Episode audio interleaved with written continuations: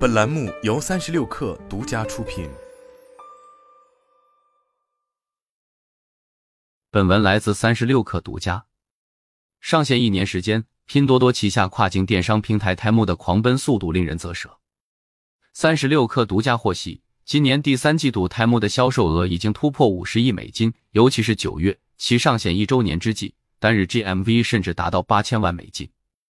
而在此前，三十六氪就曾报道过，Temu 上半年 GMV 逼近三十亿美金，这意味着仅九月份的销售额与上半年接近持平。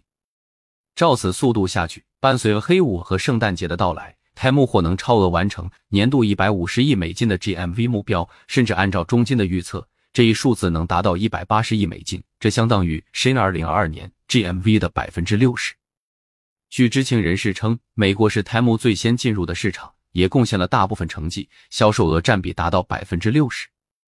从用户留存看，中金数据显示，美国市场二零二三年七月，Time 的七日和三十日留存率已经达到百分之十八点五和百分之十三点五，超过一倍。Shein 和 Wish 逐渐向亚马逊靠拢。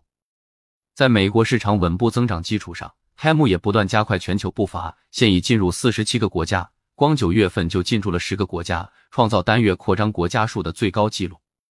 伴随开疆拓土，整个 Q 三 Temu 投放更是十分激进。一位出海创业者形容 Temu 投放所到之处寸草不生。今年七月开始，Temu 在 Facebook、Google 的日投放费用高达千万美金。Temu 的大手笔投放引起了对手 Shein 的跟进。据雷锋网报道，今年八月，Shein 单日在 Facebook 和谷歌上的广告投入达到了八百万美元。过去半年，Temu 的主要精力在补足短板，加强长板。今年三月，超级碗等投放为台木带来了流量飙升。与此同时台木也遭受了较大一次的爆仓问题，导致卖家无法发货，最终平台不得不向卖家发布仓库升级、暂停收货的通知。受爆仓影响，彼时 GMV 也出现了短暂下跌。这场持续半月之久的爆仓事件，让台木加速了海外仓计划，目前仍在推进中。知情人士透露，年底会有一个大概的落地。预计明年会逐步开始使用。Temu 目前的商品流转路径是商家发货给由 Temu 运营的国内仓，再由国内仓发往海外。据了解，目前 Temu 在国内已拥有三十多个仓库，分布在广东、肇庆、清远、东莞、佛山等地，相比年初有较大扩容，并且还在持续增加。为了提升效率，六月初，拼多多将袁多多买菜广西省的总经理派往 Temu，负责管理所有国内仓库。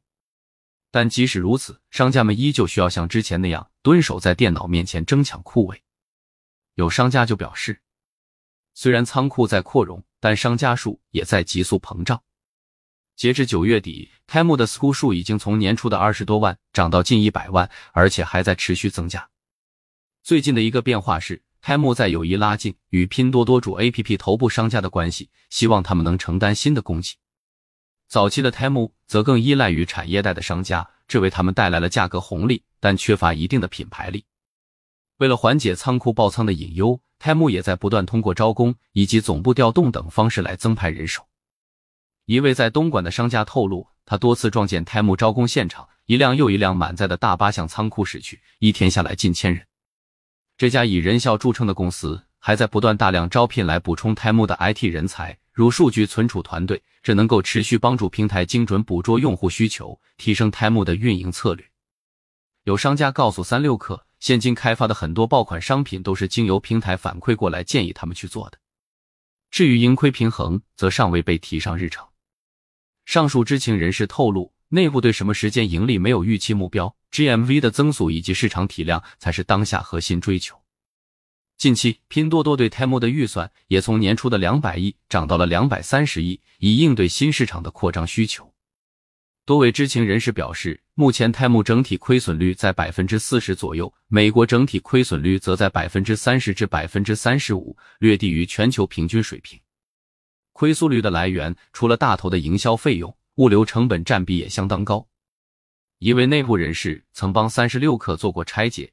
Temu 单笔订单的成本大概在三十二美金，其中物流成本就在八至九美金，占比百分之二十八。Temu 物流链路分为三部分，先是国内投诚，卖家可选择提前备货的 VMI 模式，或根据实际订单发货的 JIT 模式，将商品发往国内仓库，费用大概一美金。不过这部分由泰木和卖家平摊。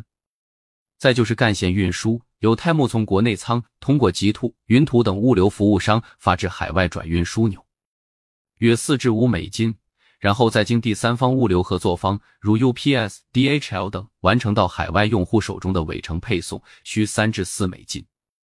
随着客单价提升，则有助于摊薄物流。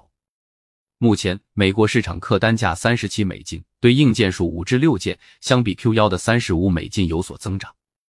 有商家透露，平台会鼓励他们，比如将产品体积做小、数量做多的组合销售方式来拉动客单价。接下来，东南亚或是 Temu 重点发力的主要区域之一。TikTok 电商封禁受阻为其提供了窗口期。九千一份纪要显示，Temu 在菲律宾起盘时两万个 SPU，其中五千个给到了补贴。一位私募人士告诉三十六氪，此前因为亏损过大，拖累拼多多整体的业绩表现，二级市场对 Temu 的估值几乎为零甚至为负。但现在大家的共识是，开始给予 Temu 估值，这也部分支撑了近期拼多多的股价表现。一年前，Temu 上线之初。基于拼多多团队执行力、供应链等各方面的判断，外界给予了这一跨境新秀足够的期待。即使如此，它还是不断冲破人们的想象力，迸发出绝无仅有的增长势能。一位跨境卖家表示，他上次看到中国公司在海外的狂飙突进，还是在 TikTok 身上，而 Temu 似乎更野蛮。